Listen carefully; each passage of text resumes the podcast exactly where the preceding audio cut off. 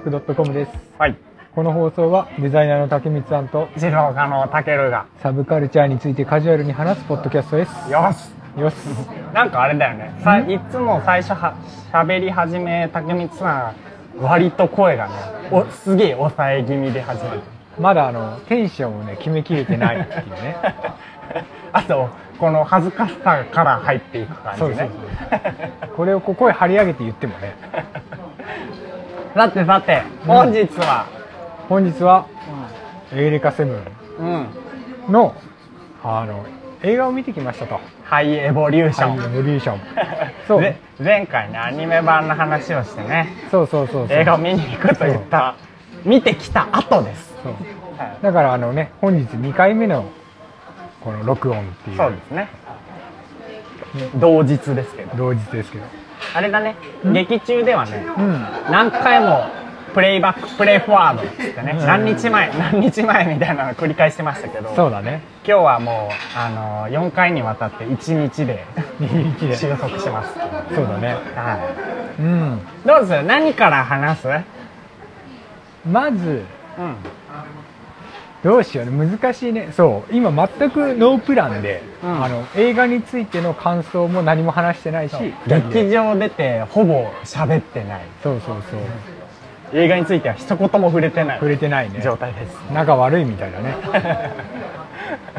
どうしようか。まあ、まず、あれかな。ほこう、どうだったかっていうその総括的な部分。うなるほど。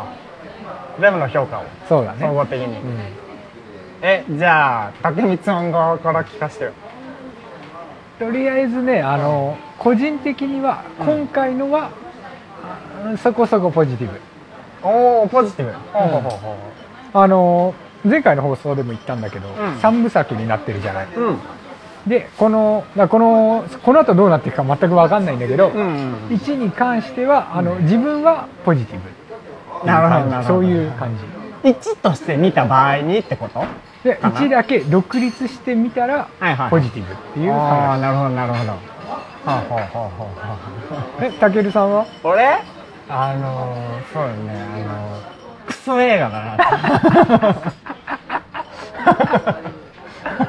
そうあの、今多分たけるさんと自分とうん。多分思ってることは一緒なんだよね、うんうんうん。でそれをどう捉えるかっていう話だと個人的には思っていて、うんうん。それは俺も思う。そうそうそう、でえーっとどれぐらいこれネタバレをしていいの？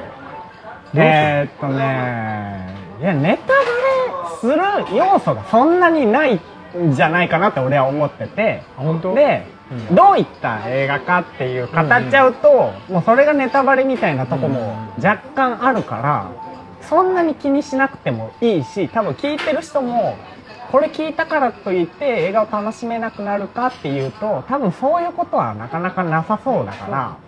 そうだね、うん。でも正直なところここである程度喋っちゃうと間違いなく見なくていいなってなると思うんだよね、で ネタバレってそういうところを含む今回のネタバレはうん、えーっとね、いや、た、あの、うんうん竹光さんは楽しかったんでしょ？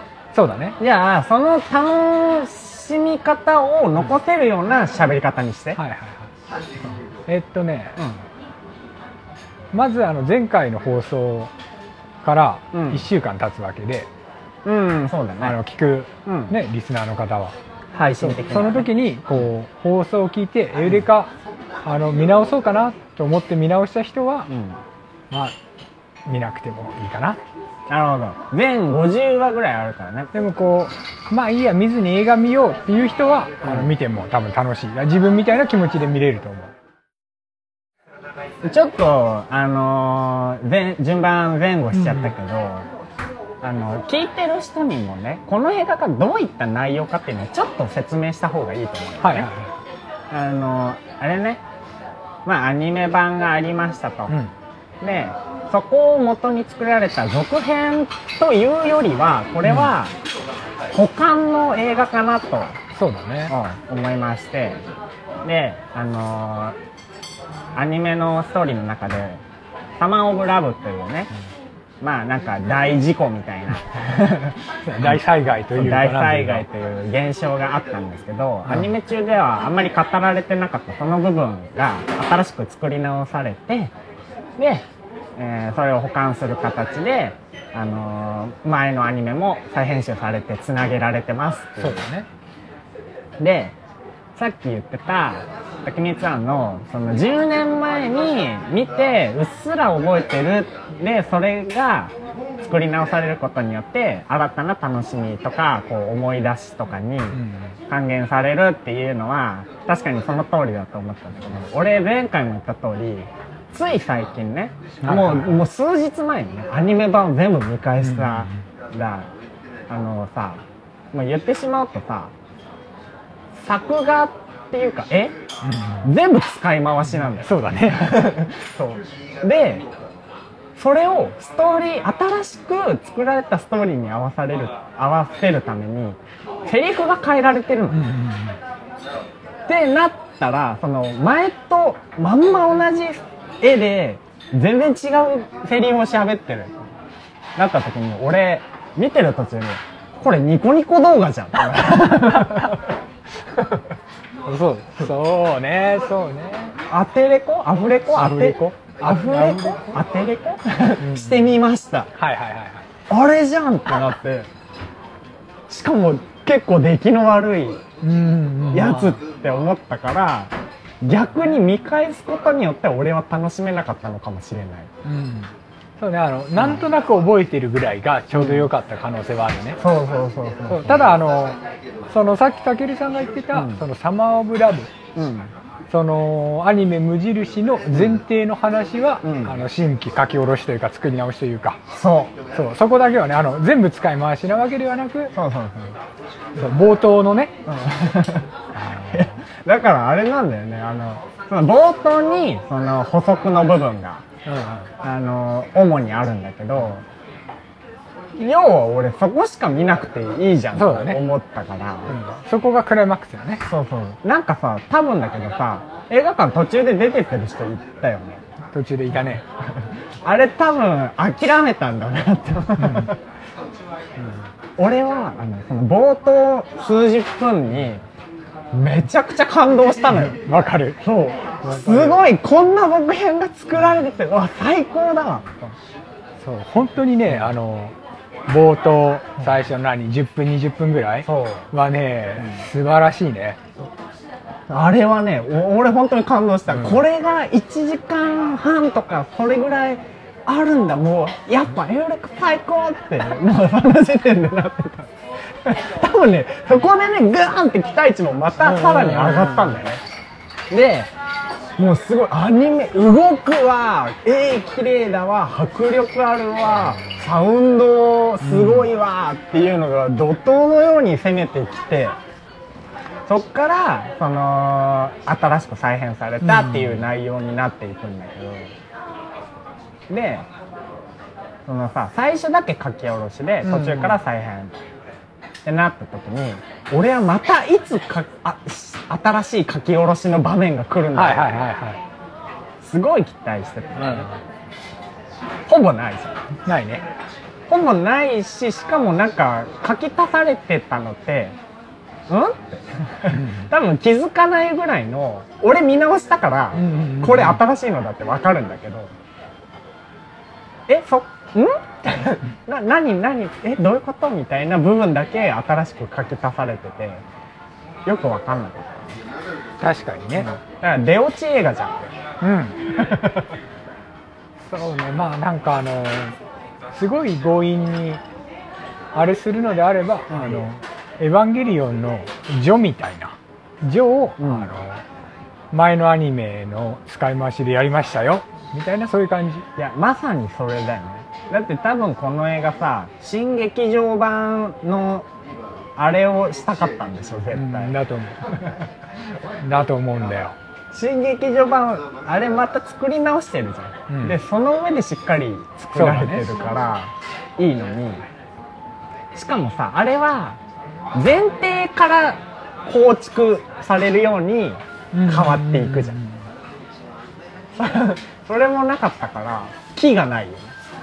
そうだね、えー、ちょっと俺結構残念だったから、うんあんまり残念だっていうのを放送で言っちゃうのがさあれだからさ今回竹光さんに結構任していい？いやいやいや。もうねそんなに話すことはないんだよ。もうもう超本題だけどさ、はいはい映画この映画は誰に向かって作られたものなんだと思って。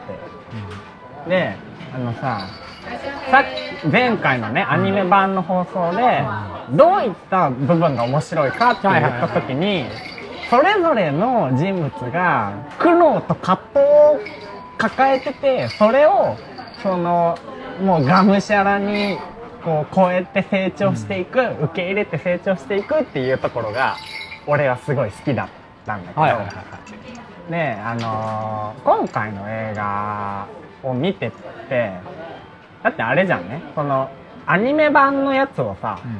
再編集しつつうん。作られてるやつそうだね。でその再編集の過程でうん。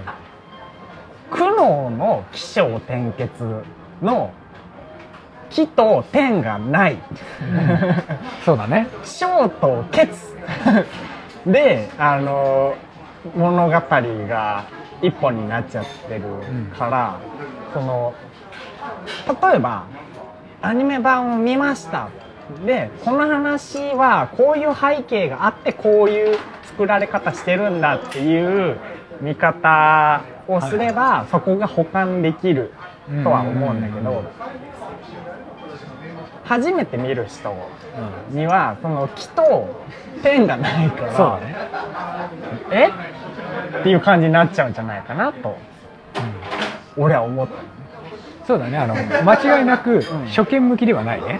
た だよね、だってエウレカさんも知りませんっていう人が見る映画じゃないよねこれ、まあなんだろう。ただそのあの前回話した、うん。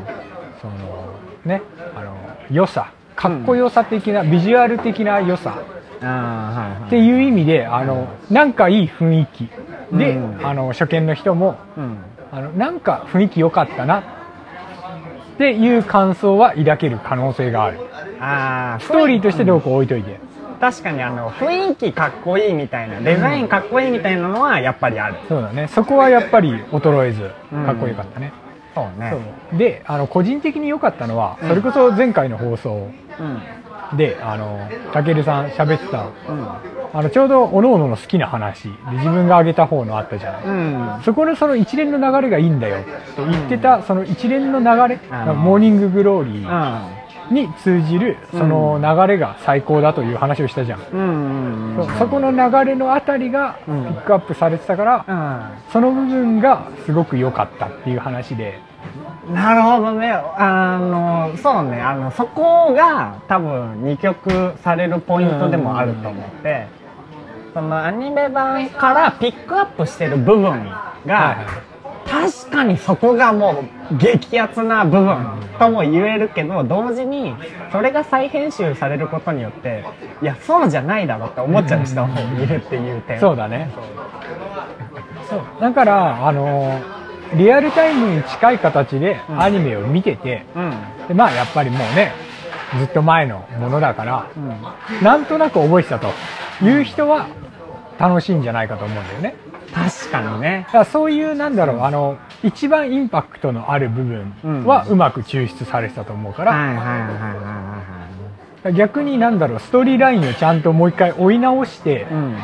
で深く見てた人は、うん。なんだこれはってなるとは思う、はいはい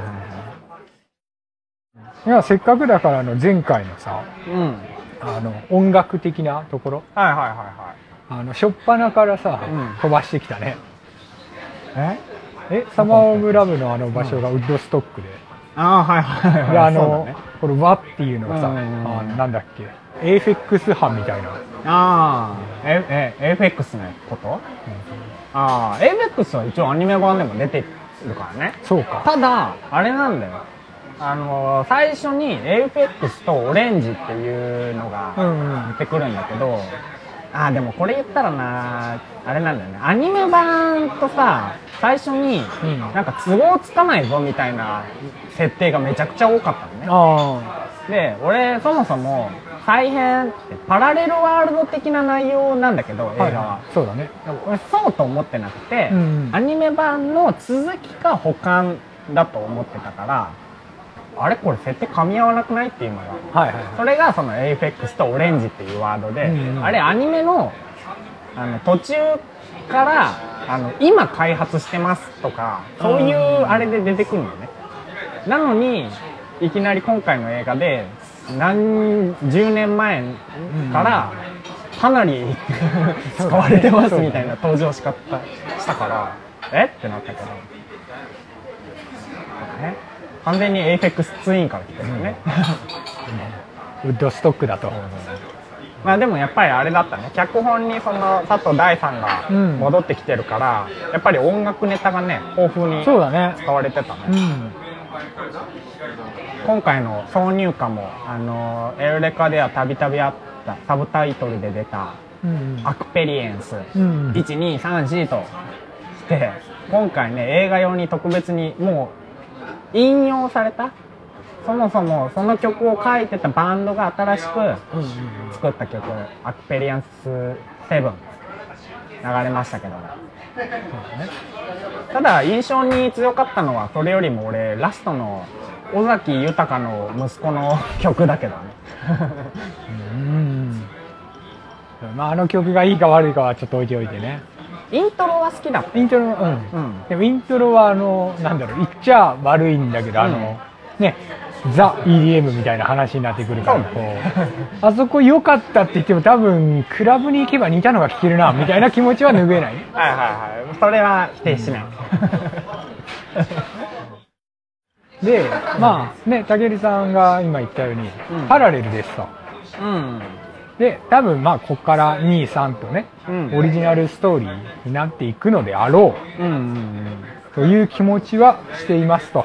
そうだね。だそれこそ本当にそのエヴァの新劇場版と同じようなスタンスだろうから、うん。こっからさらに全然違う話にはなってくると思うよね。そう。こっからどっちの方向にこう加速していくかっていうのがうん。正直判断つかないなっていう、そうねそうそれが冒頭で言ったその1はまあ雰囲気良かったと。うん。まあまあポジティブだと。はいはいはい。で兄さん分かんないねっていうのはそこでうん。正直そのパラレルでうん。アクセルを踏むと、うん。あの昔の劇場版ねうんをねどうしても思い出してしまう。虹色のポケットがありますそうそうそうそう。そうエルレカね前回ね前回っていうかすでに一回映画化したことがあるんだよね。そうなんだよ。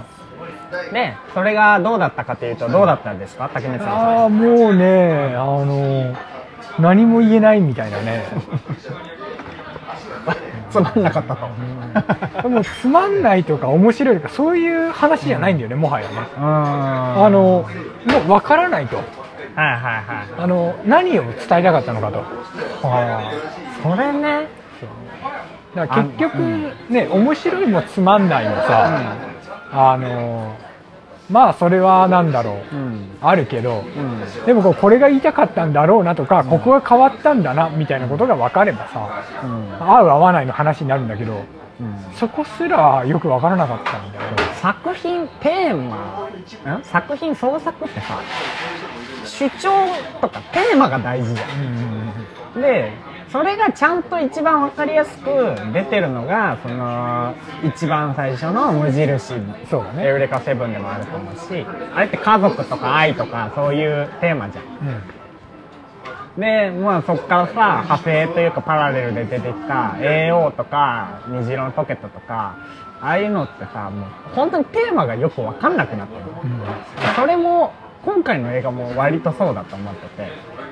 そうだね。まだ分からまないね。だね。まだ分からない。途中だからまだ分かんないんだけど。うん。そこの2と3を見越して1を考えるとうん。自分もちょっとネガティブなんだよね。はいはいはい。1だけだとああ懐かしいないいな、うん。やっぱり熱いなっていう気持ちがあるんだけどね、あと2つの映画で結局何を伝えてくるのかっていうのが読めなすぎてそうでも 3, 3回あるからね。実際えあの、うん。アニメの方でもさ、うん。50話ってめちゃくちゃ長いん。ストーリーだからこそできた話っていうのも結構あって。そうだね。最初めちゃくちゃポップに始まるじゃん、うんうん。明るくしかもギャグ路線もかなり入ったよ、でもさなんか途中からめちゃくちゃ暗いうん。シーンばっかになってみんなイライラしてるみたいなさ話になってきて、うんそこってなんかちょっと退屈にも感じるけど多分そういうのがあったからラストに向けてのもうその葛藤とかから抜け出た感がちゃんと書かれうまくなってる。それこそ天とか起承転結のね、そういう部分だと思うからはいはい。今回の映画も1は 映画としての木と1自体が木として残りのね小転結をね23でどういうふうに描いてくれるのか。うん。そこだよね。そうだね。ただな正直1だけ見てる時は本当もう途中から諦めかけたもんな俺。もうねもうずっとこれえどうすんのこれ。顔顔がずっともうボダラクみたいにな。ってるボダラクみたいな。顔で映画見て。るもう本当にね最初が素晴らしすぎた分ね。ああの最初のテンションで2と3が行くのであれば、うん。もうね最高なんだと。そうだねそうだね。続く。